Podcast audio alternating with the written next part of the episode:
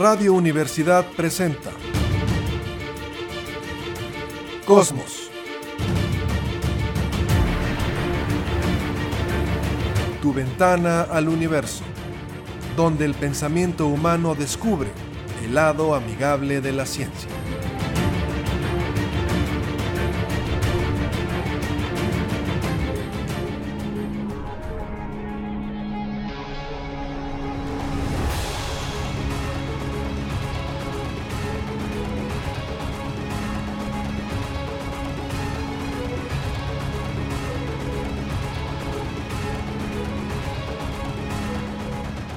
Tal? ¿Cómo está? Muy buenas tardes, bienvenidos a Cosmos, tu ventana al universo, por supuesto, con muchísimo gusto en el 88.5 de frecuencia modulada en San Luis Potosí Radio Universidad. Saludo esta tarde, Jessica Mela, ¿cómo estás? Saludos, un gusto estar de nueva cuenta acá, empezando este 2021. Capitán Cristian González del Carpio, ¿cómo estás?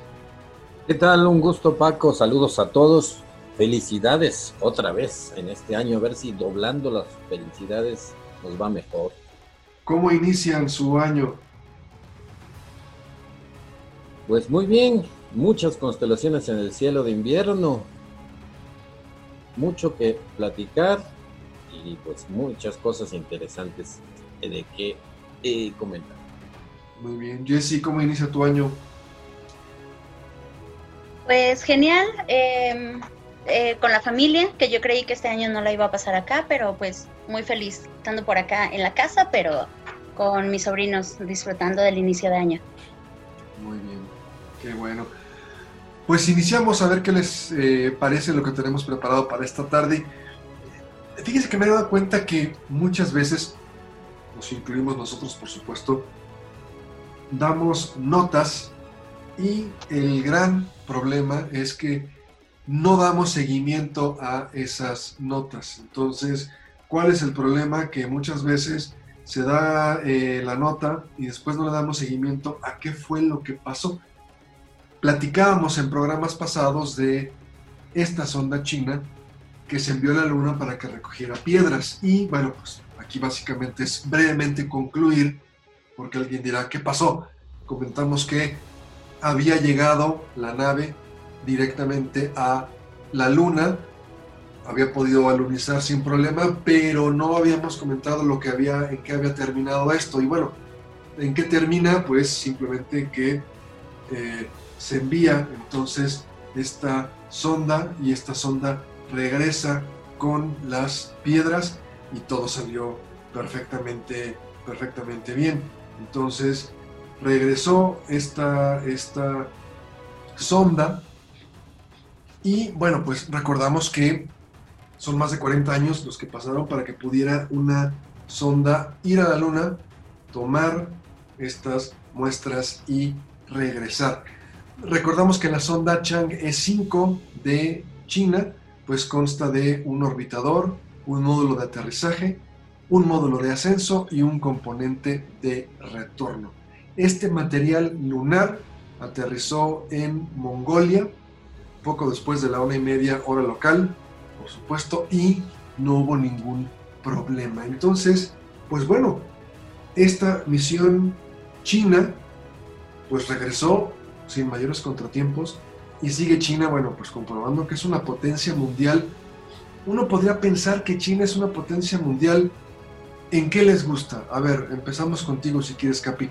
Si a ti te preguntaran, eh, tus hijas, alguien, ¿en qué es China potencia, uno diría, bueno, pues económica, política, militar, social, espacial, ¿no? O sea, claro. ¿Cómo lo ven? ¿Cómo lo ven? Eh, sí, lo que hace China actualmente es eh, ver que no se dependa de otros países para la conquista espacial. Sí. Sabemos bien que en los últimos años para la estación espacial Estados Unidos ha estado rentando, alquilando, como se puede decir, eh, naves rusas para llegar.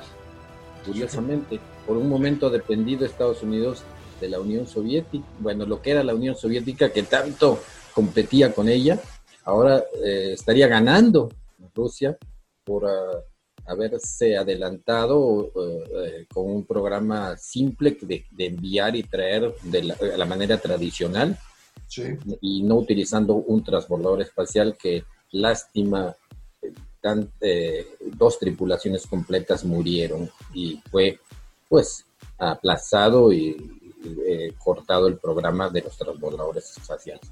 Yo, China, yo creo que China está demostrando que por su cuenta puede hacer todo ello. Curiosamente, ha hecho lo mismo que los astronautas, un orbitador, un módulo de descenso que era el LEM, donde iba tripulando hace 50 años Neil Armstrong, y después eh, el módulo de ascenso, que era la cabeza del LEM, los que nos acordamos cómo era esa como arañita, subía, se acoplaba y regresaban otra vez, todo eso automáticamente. Jessica, pues eh, China, eh, potencia mundial, eh, social, política, económica, militar, en obviamente política de Naciones Unidas, científica, espacial, pareciera que China no tiene límite, ¿no? ¿Dónde va, ¿A dónde va a llegar esto? Parece que no tiene límite. ¿Quién lo va a parar? Exacto, pues nadie lo va a parar. ¿Cómo lo ves tú, Jesse? Así es, definitivamente el sistema de organización que ha tenido le ha servido para mucho, para que su gente esté bien estructurada, para que se realice una importante investigación científica y el no depender económica y científicamente de, de otros países, eso es lo que realmente hace que un país evolucione, es lo que realmente le da ese poderío para poder ser independiente de quien sea. Válgame, aquí ya nos está hablando Jessica entonces de una filosofía juche.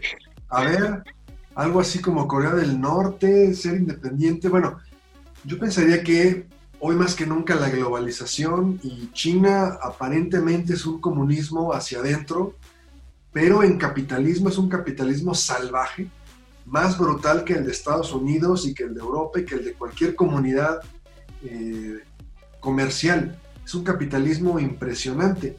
Entonces, eh, yo sí me gusta el libre mercado, porque hay grandes ventajas de poder tener ese libre mercado, pero China lo hizo muy bien, porque políticamente son muy cerrados, siguen siendo muy comunistas, controlando todo, y económicamente el capitalismo es más brutal que el del mismo Estados Unidos.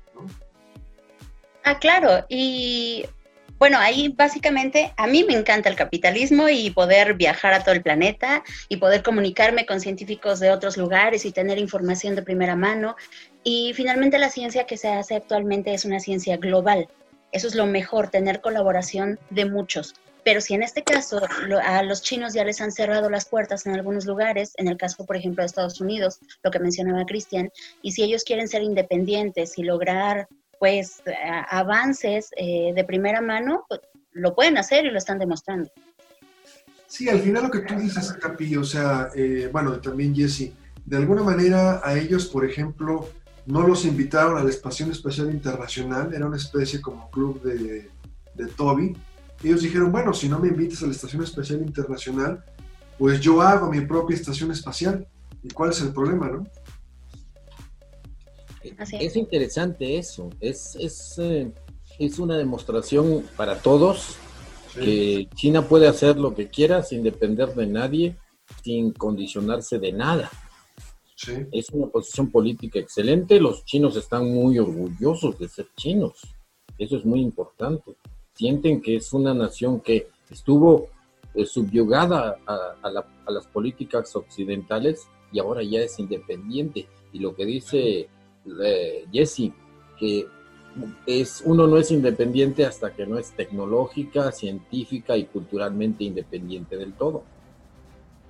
Sabes, yo que me quedo ahorita en esta buena charla que estamos teniendo, que uno no se da cuenta de las, las capacidades o la capacidad que tiene hasta que se ve forzado a hacerlo.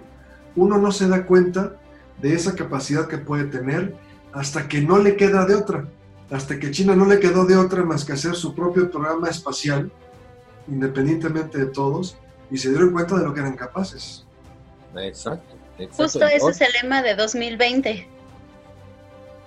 De 2020, a ver, platícanos, de 2020. Sí, eso de que pudimos demostrar algunas cosas de las que no creíamos ser capaces, ¿no? Con todo lo que ha sucedido.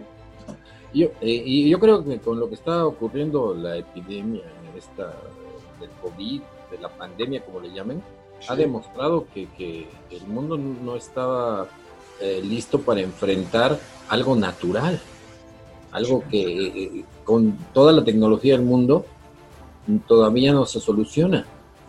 Eh, es algo, un evento biológico que increíblemente tiene a los países en jaque con todas sus con todas sus misiles nucleares y estaciones y, y aceleradores de partículas. No pueden dominar un simple bichito, un virus, un pedazo de genética por ahí. Sí, o sea, teniendo tantos avances tecnológicos, y bueno, no que sea tan simple, pero algo que parecería que está más o menos dominado, pues la palabra que usaste, Capi, me gusta, nos tiene en jaque esta pandemia, ¿no? En muchísimas cosas. Bueno, pues si quiere, mire, volviendo un poco a lo que es, por supuesto, la la temática del programa. Recordamos hace una semana, bueno, pues llega el año nuevo. Y si yo te preguntara a ti, Jesse, eh, me imagino que fue en primaria, cuando estabas en primaria, que te explicaron qué era un año, más o menos, o si tú le quisieras explicar a un niño qué es un año, ¿cómo, cómo, cómo te lo explicaron a ti?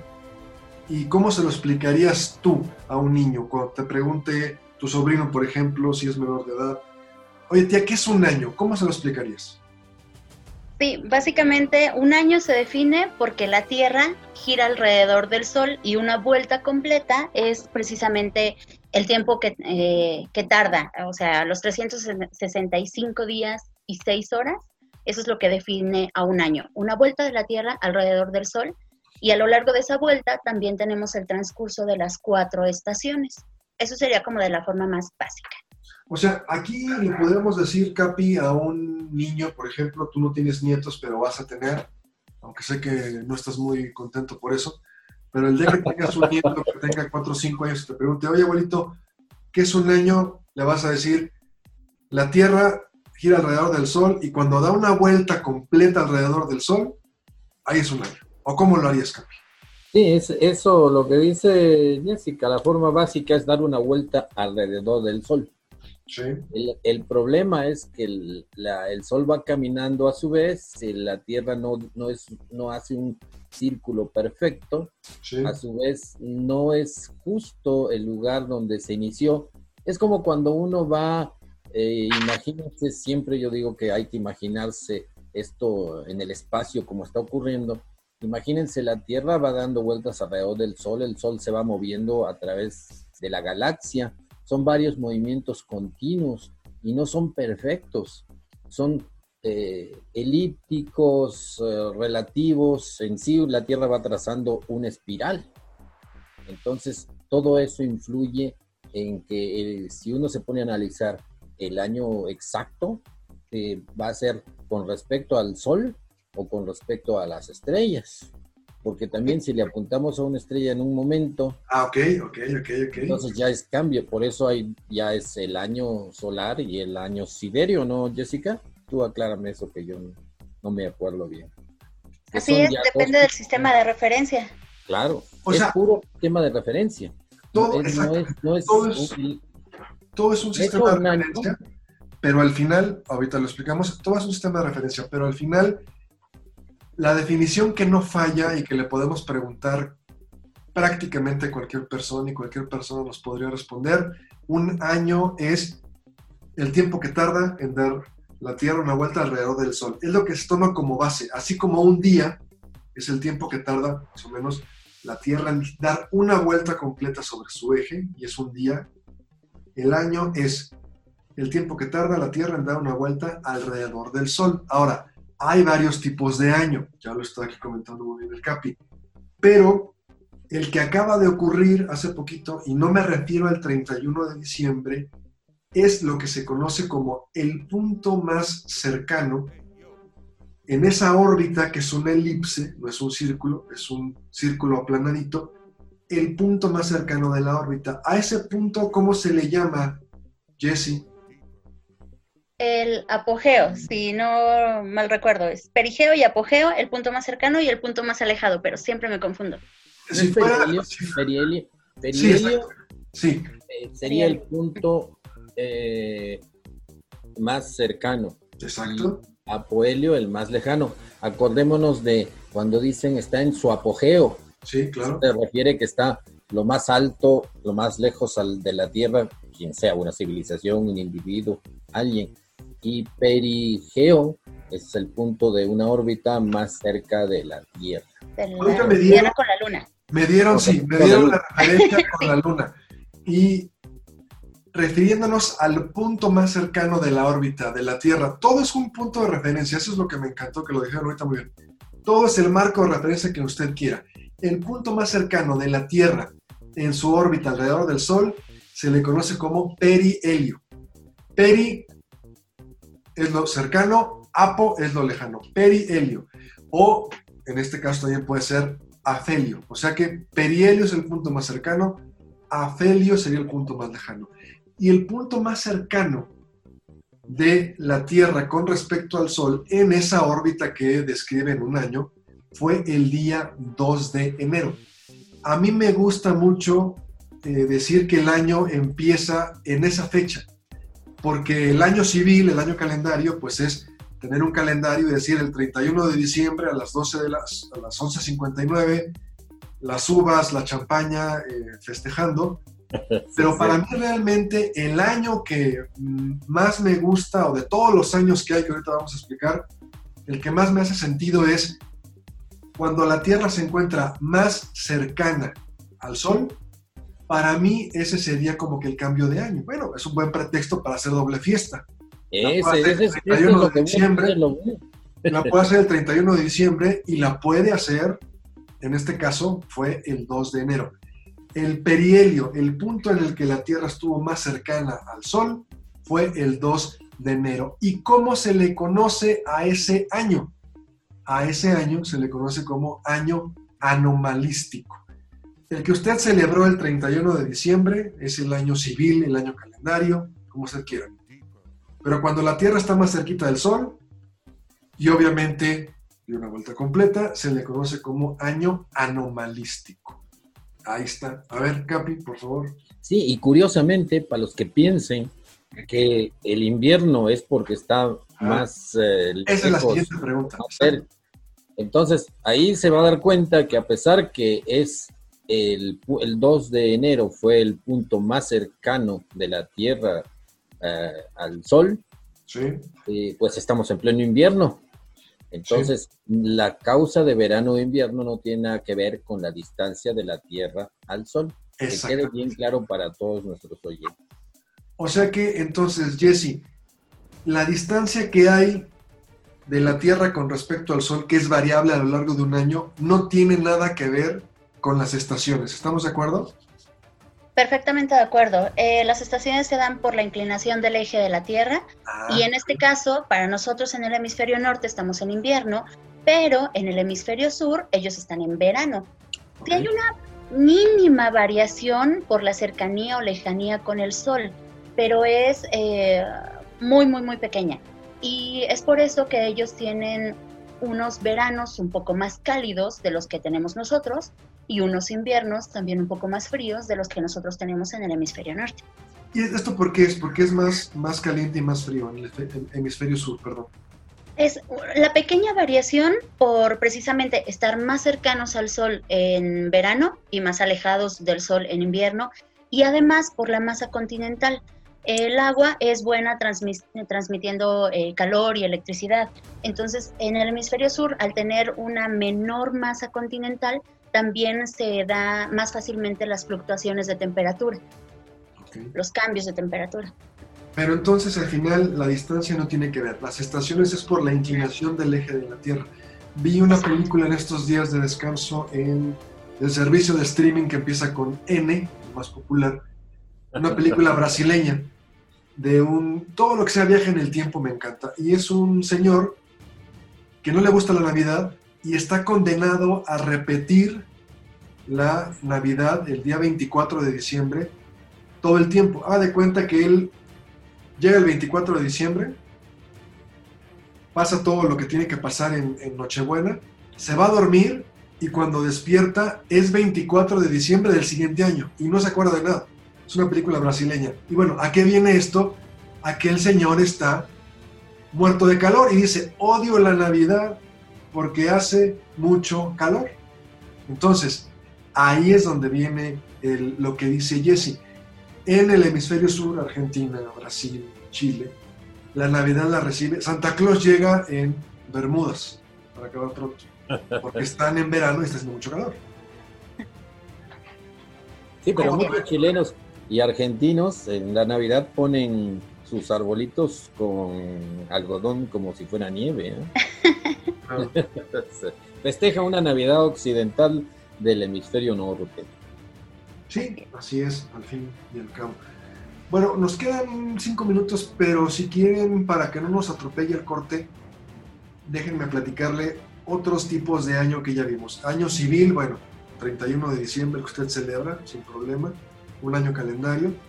El anomalístico, ya lo comentamos, cuando la Tierra se encuentra, pasa dos veces por el mismo punto, en este caso sería el punto más cercano al Sol, pero hay otro, otro tipo de años. Por ejemplo, otro marco de referencia puede ser el tiempo que pasa entre la entrada de la primavera y la siguiente entrada de la primavera, es decir, el tiempo que pasa entre cada equinoccio de primavera o equinoccio vernal, si se quiere poner un poco más, más especial.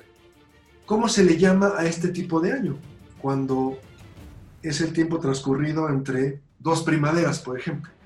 A este se le conoce como el año trópico o el año solar, el que tú comentabas, El año solar es el tiempo que pasa entre dos primaveras, para tenerlo más. Y, para, para, enredar más el asunto, para, para que quede claro que, que todo es una convención, el año en Rusia se celebra, eh, porque siguen con otro calendario, siete días después, o sea, todavía no es Año Nuevo en Rusia. Ah, no, ya va a ser, ya es, ya va a ser Año Nuevo en Rusia. Siguen con otro calendario, digamos, no sé si llamarle para cuestiones religiosas, vamos a llamarle cuestiones sociales, pero para cuestiones de negocios y de boletos de avión ah, y todo, usan el calendario que usamos todos. Ah, sí, claro. O sea, si usted compró un avión para ir a Rusia, va a ser el mismo calendario. No te tocó, que, no se vayan, que no se vayan a hacer bolas con que aquí dice una fecha. ¿eh? no, no, no, eh, no. es lo interesante de solamente eso es, religioso, como dices, algunas costumbres, el festejo como tal, igual que en China, es, es otro, otro año, otro, otro fin de año, pero eso eh, no quiere decir que, que hay conflicto en las fechas occidentales, con aviones o con algunos contratos o meses y demás, obviamente. Pero es curioso ver cómo eh, todo termina siendo una simple convención. Exactamente. Es, es, es una medida humana eh, y podría ser, quién sabe cómo celebren los años los habitantes de otro planeta. Exactamente. esa es, esa es la parte que, bueno, nos quedan eh, dos minutos, pero podríamos tomar esto como regreso al corte.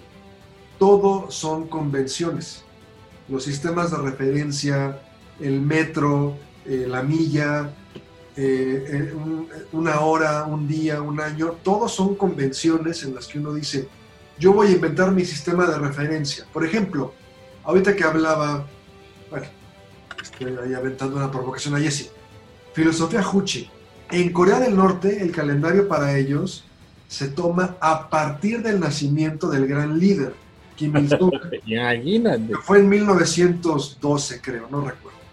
Imagínese usted qué político, ¿no? O sea, ustedes van a medir el tiempo a partir de cuando yo nací. Entonces, si el líder nació en 1912, ya le dio 20 y cuando se cumplieron 100 años, pues están ellos en el año 108, 109 de la era Kim Il-sung. ¿Por qué? Porque ellos dicen, nosotros tomamos el calendario de acuerdo al nacimiento de nuestro líder.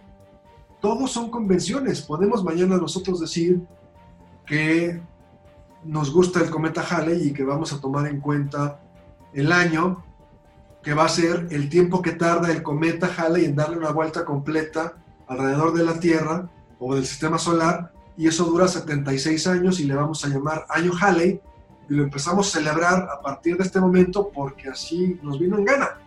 Todo son convenciones. Nos vamos a ir a la pausa, pero dejo esto en la mesa para que regresando, Jessica, Capi, podamos eh, entender esto y cómo todo son convenciones que hace el ser humano y en base a eso pues tomamos nuestras mediciones. Nos vamos a ir a una pausa, estamos en Cosmos, tu ventana del universo, una pausa breve y volvemos.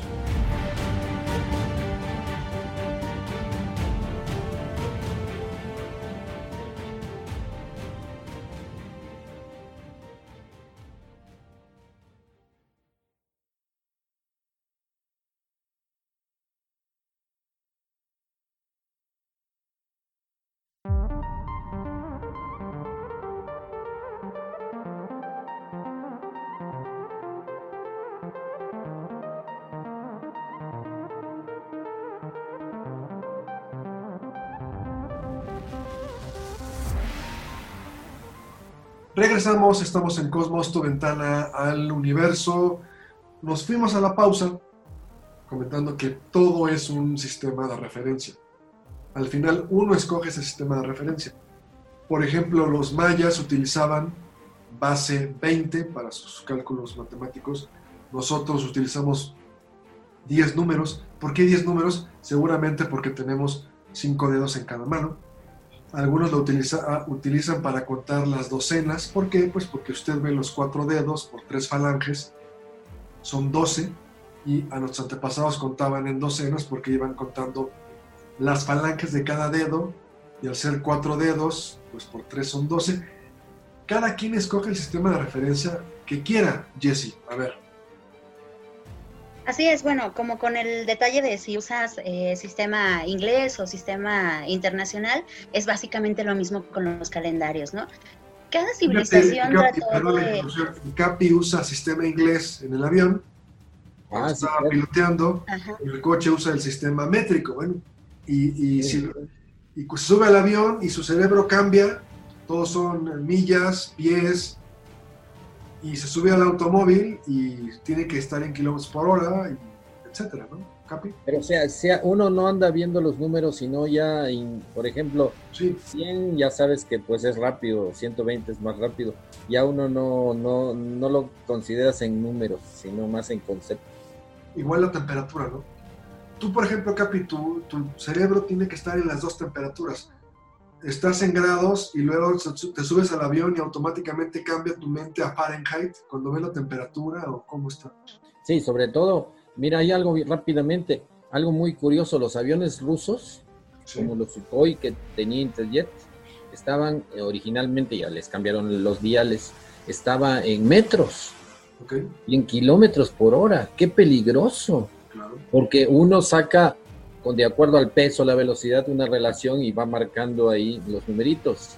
Tiene como unas guías, como unos box, que marcas ahí a qué velocidad es una cosa, a qué velocidad es otra cosa. Imagínate la, confusión, sobre todo si eso se hace eh, así instintivo casi, uno mira el numerito y estás haciendo una cosa y buscas eso y estás ahí manejándole la, la situación. Y había muchas confusiones ahí que se tuvieron que cambiar al sistema eh, sexagesimal, el sistema inglés de millas, eh, eh, nudos. Recordemos que el nudo es una milla por hora. Sí, por los pies. Perdón, Jesse, pero estábamos en, eso. todos son sistemas de referencia, perdón. no, perfecto. Entonces, con los calendarios sucede exactamente lo mismo. Cada cultura trató de establecer sus calendarios y la mayoría de estos calendarios pues fueron establecidos en bases astronómicas, ¿no? El día si lo definimos, el año también, las estaciones, que son fenómenos astronómicos que se han ido estudiando y, digamos, estableciendo en los calendarios. Pero eh, ha habido algunas convenciones a lo largo del planeta y la, digamos que la última o la más importante fue cuando se realizó el cambio del calendario juliano al gregoriano, que es el que prácticamente usamos actualmente. Y lo que comentábamos hace dos programas del nacimiento de un famoso físico que tú me decías, ¿te acuerdas de quién es? Isaac Newton. Exacto. Eh, es un sí, pero no, como te platicaba hace rato. Efectivamente, Newton... El 25 de diciembre, pero a ver, sí o sí, Newton nació el 25 de diciembre de 1642. Pero cuando se hizo la conversión al sistema gregoriano es cuando se hace este desfase. Entonces, si ajustamos los días, su fecha de nacimiento tendría que haber quedado el 4 de enero de 1643 por esos 10 eh, días que se desfasaron, más o menos 11 días. ¿Cuándo entró el calendario gregoriano, la reforma? El gregoriano, oficialmente los primeros tres países que lo instalaron fue España, Italia y Portugal en 1542. Pero a partir de ahí, obviamente no fue, eh, digamos, al instante en todo el planeta. Y justo lo que decía Cristian hace rato de que Rusia lleva un sistema calendárico un poco diferente, ellos sí llevan el calendario gregoriano en su calendario civil, pero ellos lo instalan hasta 1918, 1920 más o menos. Exacto, porque ellos tienen con su propio calendario hasta que dicen no podemos estar de alguna manera... Eh, absortos del mundo, ¿no? Y pues hicieron su propio calendario, ya se metieron al calendario de todos, exactamente. Así es, pero para algunas fiestas religiosas todavía siguen usando el otro. Entonces, esa es la diferencia que decía Cristian hace un momento. Fíjate, por ejemplo, aquí, eh, bueno, es, es eh, sería cuestión de ver cómo va entrando en cada cosa, pero, por ejemplo, aquí en Wikipedia, que es, bueno, ¿se acuerdan? Bueno, a ti no te tocó Jesse en Encarta, pero el Encarta de Microsoft, que era la enciclopedia en un CD. Bueno, ahorita es la enciclopedia gratuita. Wikipedia, que es lo más popular.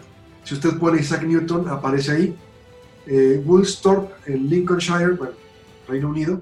25 de diciembre de 1642 y arriba dice Hull, el día, ¿no? Diagonal 4 de enero de 1643 gregoriano. O sea, dan las dos fechas, ¿no? Así es. vino la, o sea, si usted nació cuando cambió el calendario, pues entonces, ¿cuándo nació? Bueno, pues 25 de diciembre, de acuerdo al juliano, 4 de enero, de acuerdo al gregoriano. Y depende de en qué país estabas cuando se instaló, porque si vemos la diferencia de Italia, que se instaló en 1582, a Rusia, que se instaló en 1920, pues hay un mundo de diferencia. Sí, aquí habría que, habría que checar cuándo entró eh, el Reino Unido, básicamente. Lo que tú decías, por ejemplo, mira, yo creo que de los últimos países que adoptaron el calendario gregoriano, ¿cuál fue? ¿Cuál creen ustedes que fue y en qué, en qué fecha? Estábamos platicando de ellos al principio del programa. La República Popular China adopta el calendario gregoriano, el que usamos todos, en 1949. Imagínate nada más. O sea, prácticamente podríamos decir que la China eh, nacionalista no lo usaba y cuando entró la China comunista, pues adoptó el calendario. Y aquí, bueno, por ejemplo, veo Nueva Escocia, 1600, 1710. Eh, Habría que checar cuándo entra en, en, en, lo que es Reino Unido para pues, poder darnos una idea, pero pues es como si alguien nace el año bisiesto, ¿no? Si alguien nace un 29 de febrero, pues ¿cómo le haces? O sea, imagínate que tú naces el 29 de febrero porque tu año bisiesto, pues te van a festejar el 28, seguramente tres años, y al cuarto año te festejarán el mero día. Pues así pasa, ¿no? Son estas cosas que... De China, me dicen unos amigos pilotos que vuelan allá, es increíble la cantidad de fiestas que tienen. Dicen que de repente entra la sobrecargo y le dice, aquí está un, pues una, una, como un pastelito, ¿no? Sí. ¿Y eso qué onda? No, es que estamos festejando tal día. Sí. Y a, todo, a todos los pasajeros le dan ese pastelito. Después pasa una semana y otro pastelito, otra cosa, otra frutita. Dice que qué bárbaros, se la pasan en fiestas religiosas de tal provincia. Recordemos que China está dividida en provincias y cada cosa es una, un festejo. Tienen más fiestas que nadie, religiosas, civiles, de todas las que te imaginas. Pero ellos sí trabajan en esa fiesta. Esa es la diferencia, ¿no? No, no se echan ni puentes ni nada. Fíjate que estoy revisando aquí eh, que precisamente en 1752 Inglaterra y sus colonias adoptarían el calendario gregoriano. Entonces, híjole, eh, técnicamente podríamos decir que sí, que no. Es como la llegada del hombre a la luna. No, entonces sí, nació el 25 de diciembre y así se queda, porque cuando él estaba era oficial. Es que Jesse, Jesse, es una persona, por decirlo menos, no muy entrada en las cuestiones religiosas, que tú digas que Isaac Newton, uno de tus grandes ídolos, nació el 25 de diciembre, puede sustituir muchas cosas, Jesse. Pero está bien, cuando él nació todavía no se instalaba el calendario gregoriano, entonces es oficial que él nació el 25 de diciembre. Si en ese año se hubiera hecho el cambio, entonces tal vez ahí valdría el desfase de días, pero mm, yo creo que de otra forma así queda. Capi, por favor, comentario. Sí, es todo muy relativo. Lo importante es seguir teniendo las fiestas, seguir teniendo ese, esos breaks, esos descansos en el año, pasarla bien. Yo creo que es parte del ser humano, como dijimos sobre la Navidad, donde eh, cae en, en, los días más cortos del año, andamos medios deprimidos y es, son necesarias humanamente las fiestas, el, eh, el compartir con la familia, con los amigos, mucho más que ir a comprar a un mall o a un centro comercial. Lo importante es lo que significa como humanos y que pues la pasemos bien. De eso se trata la vida por aquí. Al final esto viene, Capi, evolutivamente de las cuestiones de la tribu, ¿no? Todo viene de la tribu. ¿Hace 20.000, mil, mil años, más o menos, o más? Eh, no, no, eh, estamos hablando de millones de años, pero sobre todo para conceptualizar millones de generaciones que se han hecho eh, eh, desde el simio, digamos, desde el simio. Se ha, se ha evolucionado con eso en nuestras emociones. No es que por ahí en alguna tribu de hace 10.000 años dijeran vamos a festejar esto, vamos a hacer esto. No, es a nivel profundo, a nivel emocional, a nivel sensitivo del corazón, como podría llamar. neurológicamente se llama el sistema límbico pero básicamente es todas las emociones están asociadas a eso. La misma emoción que nosotros sentimos con ver un cielo tremendamente estrellado, la, la sentían eh, cazadores, recolectores de hace 100.000 años, 200.000 años, miles de generaciones de abuelitos, papás, hijos y nietos eh, eh, luchando por sobrevivir en, en, la tierra tan dura, ¿no? Claro. Jesse, a ver, continuamos, por favor. Pues bueno, en cuanto a calendarios, eh, básicamente eso es todo. Si quieres, iniciamos eh, lo de la nota. Por favor. Ok, de, bueno, de la nota que hoy pude revisar es también acerca de China, para variar. Hace rato decíamos que ha tenido importantes eh, lanzamientos en investigación en muchas áreas, ¿no? Y en el área astronómica y en el área energética también. Justo esto es de un reactor de fusión nuclear eh, que se está realizando en China. No es el único que existe en el mundo. Eh, si recordamos, a lo largo de la historia, digamos, moderna, se ha querido hacer energía limpia para todos a bajo costo. Y ha habido muchas propuestas. Con el tiempo se han descubierto pues, recursos naturales y algunas otras técnicas como la em, fisión nuclear que se usa en los reactores, que em, pues tal vez no son la manera más efectiva. Y esta nueva propuesta es una, un sistema, una máquina que llaman el tokamak, que es básicamente una cámara eh, cilíndrica, bueno, toroidal, con bobinas magnéticas. Así es como funciona. Un campo magnético hace que un plasma caliente se mantenga más o menos estable se realiza una especie de fusión nuclear como la que realizan las estrellas. No es al tamaño, a la magnitud de una estrella como el Sol, pero es más o menos el mismo funcionamiento. Y todavía no está, digamos, en funcionamiento, es decir, todavía no se puede aprovechar el plasma que se genera ahí para tener energía distribuible, pero se están realizando importantes avances. Lo que marca esta nueva tecnología es que prácticamente tiene cuatro veces más potencia que un reactor nuclear. No lanza desechos eh, que van a eh, tener radioactividad o algún efecto secundario ni al planeta ni a la gente que esté cercana ahí. Y básicamente se puede aprovechar del agua y del litio. Entonces son materiales que permiten tener una buena energía de mucha potencia y de un bajo costo, claro, cuando se logre. Hasta el momento todavía está en investigación. ¿Qué es el plasma, eh, Jesse? Porque de alguna manera es, se escucha medio eh, chistoso, se habla que es un estado de la materia. Durante un tiempo estuvieron de moda las televisiones de plasma. ¿Qué es el plasma? ¿Cómo lo podríamos definir? Así es, si nosotros definimos los estados de la materia, pues en la primaria casi siempre nos contaron que había sólido, líquido y gaseoso. En realidad, el cuarto estado de la materia es el plasma, que podríamos, diga, digamos de manera eh, directa, podríamos decir que es el fuego. El fuego es plasma. Eh, los rayos, las chispas eléctricas también son plasma. Y en este caso, lo que se realiza en las estrellas son gases quemándose a mucha temperatura, digamos de manera general, y eso genera plasma, genera este fuego y esta cantidad eh, impresionante de energía que generan las estrellas. Más o menos eso es lo que se quiere generar con esta clase de reactores. Capi, ¿cómo lo ves? China. O sea, ¿sería una especie de explosión fría? ¿Cómo lo ves tú, Capi? Sí, eh, Jessica lo explicó muy bien.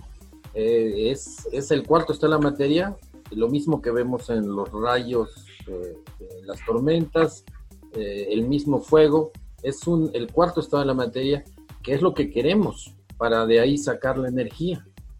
Entonces, si uno puede generar eso, es como generar un fuego limpio, que no tenga ni cenizas, ni carbón, imagínese eso, y que no deje un, eh, contamine la atmósfera ni con humos, ni con gases raros, nada.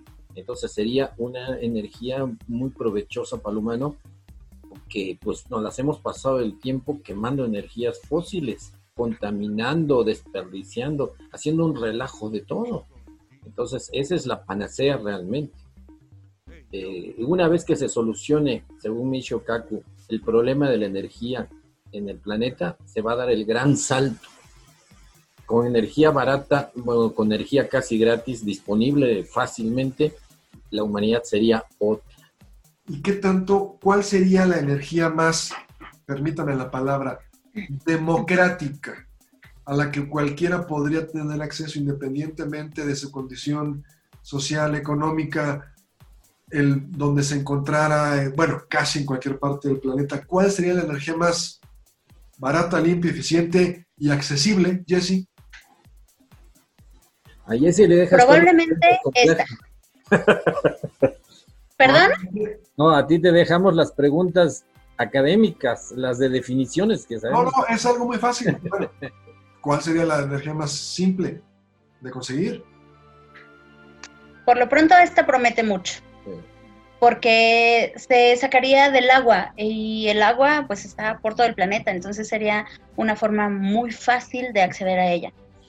Yo la pongo por más. Ejemplo, con la misma cantidad de masa te da cuatro millones de veces eh, la energía que sería que podrías obtener gastando eh, petróleo o carbón o alguna reacción química de esa. Eh, recordemos, recordemos que el Sol fusiona hidrógeno, es decir, hace de, de, dos átomos de hidrógeno un átomo de helio y en ese apachurramiento de protones desencadena toda la energía que vemos. Entonces, pues solamente son hidrógeno y ya. Y, el oxígeno, que, que, es el oxígeno que quede de residuo, que bueno, ¿no? Nos falta oxígeno, ya no las, ya las tenemos a las pobres plantitas produciendo lo que pueden. Entonces sería una panacea, sería algo excelente y pues falta que se haga realidad. Aquí yo a lo que me refería, y antes ya de pasar a la sección más gustada del programa, porque se nos va el tiempo, es para mí la energía más simple, más democrática, cualquiera puede acceder, el sol. Tenemos que desarrollar paneles solares ultra eficientes, que podamos tener un panel solar del tamaño de un teléfono inteligente o menos, que pueda recibir esa energía del sol y la pueda convertir, por supuesto, en energía eléctrica o en lo que usted quiera. Claro, las casas que tienen paneles actualmente tienen la energía del sol y la de comisión porque hay veces que puede estar muy nublado y que de alguna manera eh, no pueda uno quedarse sin energía. Pero para mí la energía más democrática, el sol. tendríamos que tener gran cantidad de paneles solares muy pequeños, muy eficientes. Imagínate que tú pudieras iluminar una cuadra completa o una casa con un panel solar del tamaño de un teléfono, que pudieras almacenar esa energía en baterías muy eficientes, en una batería igual de pequeña, y que tú con una tarde aquí en San Luis, que estamos muy cercanos al trópico, de un solazo impresionante, digas, junta energía para mi casa todo el mes. El sol, para mí sería el sol. el que sea, pero que sea energía democrática, como tú dices. Democrática porque es fácil, cualquiera sale, pone un panel solar y no va a llegar comisión a decirte, cáigase, pues no. O sea, tú pones un panel solar donde no llega comisión y generas tu propia luz. Que compitan la energía solar, los que pueden captarla con la energía esta, eh, económica, como dijo. Eh, pero lo importante es que tengamos energía para todos y que sea el nuevo salto a, a, otra modernidad, a otro tipo de vida eh, en la Tierra que vaya para todos. Pero acordémonos que tenemos paneles solares que producen comida, muy eficientes, baratos, que son cuáles? Las plantas. Las hojitas. quieres llevar a tu terreno, a la biología. Claro, llevar a tu terreno. Pero no es nada más el sol utilizan el carbono que nosotros desechamos, además del sol, para poder generar su comida. Cuando vea, queridos oyentes, cuando vean las hojitas estas de pasto, las hojitas de los árboles, pues eh, respétenlas porque todavía nosotros no podemos hacer esas maravillas de fotosíntesis donde captan con un poquito de agua y lo que respiramos y la luz del sol y hacen comida hacen cualquier planta, cualquier fruta que usted quiera. Respete más a nuestras celditas solares color verde que usted la ve por, todas partes. Jesse, tú que estudiaste física, recuerdo el profesor de física cuando decía, ¿se puede transformar la materia en energía? Pues sí, prende un carbón y lo transformas el carbón en energía. Y luego nos decían, pero puedo transformar la energía en materia. Y uno se quedaba pensando y el maestro decía, ¿Qué desayunaste en la mañana? Pues una manzana. Ah, ahí tienes. Esa manzana que te comiste es energía del sol transformada en materia. Jesse. Sí, solo que, bueno, si ya lo llevamos a términos prácticos, ahí estaría un, más, un poco más complicado. Los organismos vivos podemos hacerlo, digamos, de una manera muy fácil, pero ya si lo queremos transportar a un reactor como el que tenía la máquina del tiempo de, mm, de volver al futuro, ahí es donde ya se complica la cosa. Lo que mencionas de los paneles solares es súper importante. Hasta el momento no se ha hecho un panel solar que tenga la eficiencia que se necesita. Y también los materiales que se utilizan ahí son ah, ah, materiales un poco eh, contaminantes y que a veces se batalla para, para su obtención. Pero, eh, digamos, en un metro cuadrado podemos tener la energía suficiente por hora para alimentar una casa de cuatro personas por dos meses aproximadamente. En una hora si se pudiera obtener de manera eficiente esa energía solar. Ahora, como tú decías, aquí en San Luis Potosí o los países que estamos cercanos al Ecuador, podemos obtener energía para países que tengan su mayor cantidad de, días al año nublados, ¿no? Entonces se puede transportar de una forma muy, muy eficiente. Habrá que trabajar en esa tecnología y en todas las que vengan. Finalmente tenemos que apostarle a lo que sea más eficiente, que podamos todos tener acceso y que además no contamine el planeta, que es algo que ya nos estamos llevando de largo. Eh, y yo creo que ese es uno de los factores más importantes, eh, ver por nuestro planeta porque es el único que vamos a tener. Si queremos viajar a Marte, si queremos viajar a Venus o a algún otro, como civilización humana, como albergamos aquí en la Tierra, no vamos a poder vivir en otro planeta. Capi, en un minuto tienes para poder dar astronomía observacional, por favor. En un minuto, el cielo de San Luis hacia el oeste está todavía el espectáculo de los planetas que se acercaron. Usted ve, ve hacia el rumbo de Guadalajara. Eh, los planetas, está Júpiter arriba brillante, casi en el horizonte. Va a tener que estar en un lugar que no haya muchos, muchos edificios, nada que bloquee la vista. En el horizonte está Júpiter, muy brillante. Abajito de Júpiter está a, Saturno, un poquito a la derecha, medio amarillito. Y a ver si alcanza a ver a Mercurio, el planeta interior, nuestro planeta interior, ahí eh, casi en el horizonte. Si usted estira el puño extendido, eh, son 10 grados de, de arco. Estos planetas van a estar dentro de 5 grados, la mitad del puño ahí en esa área hacia el oeste los va a ver hechos bolita. Recuerden que simplemente están girando alrededor del Sol, igual que nosotros, y los estamos viendo en perspectiva.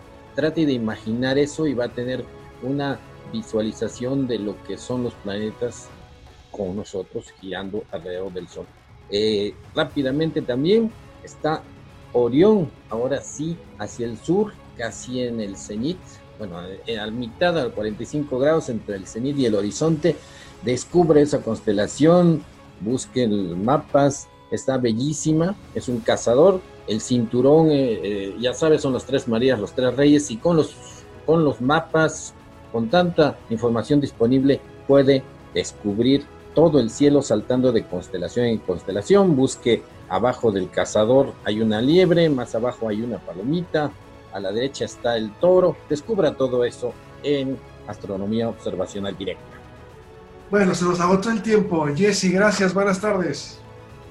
Gracias, saludos a todos, nos vemos. Capi, gracias, buenas tardes, noches. Buenas, eh, no olvide ver el cielo personalmente. Muy bien.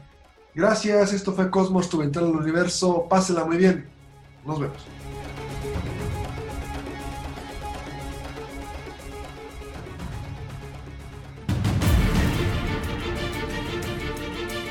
Radio Universidad presentó Cosmos. Tu ventana al universo, donde el intelecto humano descubre el lado amigable de la ciencia.